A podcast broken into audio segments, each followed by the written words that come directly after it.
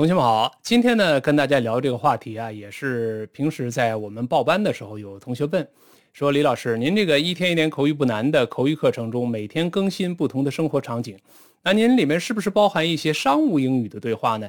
因为他学口语呢，主要是因为呢他是做外贸的，需要经常跟外国客户来沟通。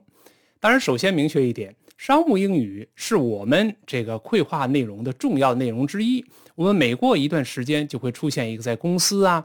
同事间聊天呢，跟客户在交流啊，在谈判呢，这个内容本身就是我们口语课的一部分。因为我们口语课可以说涵盖了生活的各个方面。那在公司跟客户交流，那谈合同，同事之间交流，当然也是我们日常生活中一个常见的场景。但是大家不要对商务英语过分的这个看重，或者是过分的迷信。为什么？因为其实并没有商务英语这么一个。呃，英语的类别，我做个比喻，大家就明白了。就好像我们在中文中也并不存在所谓的商务中文这么一个类别一样。我们看到很多一些做买卖的一些企业主，尤其是头些年，现在我们可能开公司的这个知识层次更高了。在几十年前，很多都是小学毕业那些大老板，对吧？人家都没有怎么上过学，难道他必须学一个商务中文才能做生意吗？当然不是的。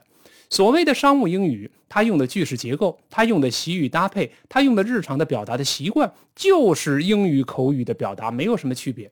最多您多背几个商务英语方面的专业词汇就好了。就像一个人从事银行工作，用不用先学习银行中文呢？在银行里边，咱们还是说的是中国话呀，并没有一个中文的类别叫银行中文，对不对？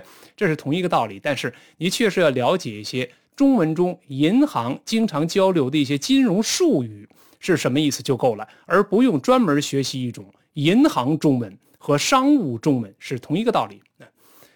好，这是回答呢我们同学们的一个迷思啊，就觉得是不是我得专门学习商务英语这么一个这样一种英语才能够从事外贸工作呢？并不是这样的。我们商务英语中跟老外在交流时，在谈判时用的还是我们口语的句型、表达、文法等等，只不过您多掌握一些这方面的词汇就够了。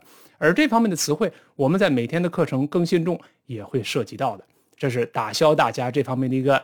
顾虑也是呢，破解大家的这么一个迷思。那好，关注李老师的课程，请关注我们的微信公众号“李延龙老师”，也欢迎您添加我的私人微信，就是“李延龙”这三个字的拼音，再加上阿拉伯数字零八。谢谢大家，我们下条视频再见。模拟国外语言环境，周一至周五每日口语对话更新。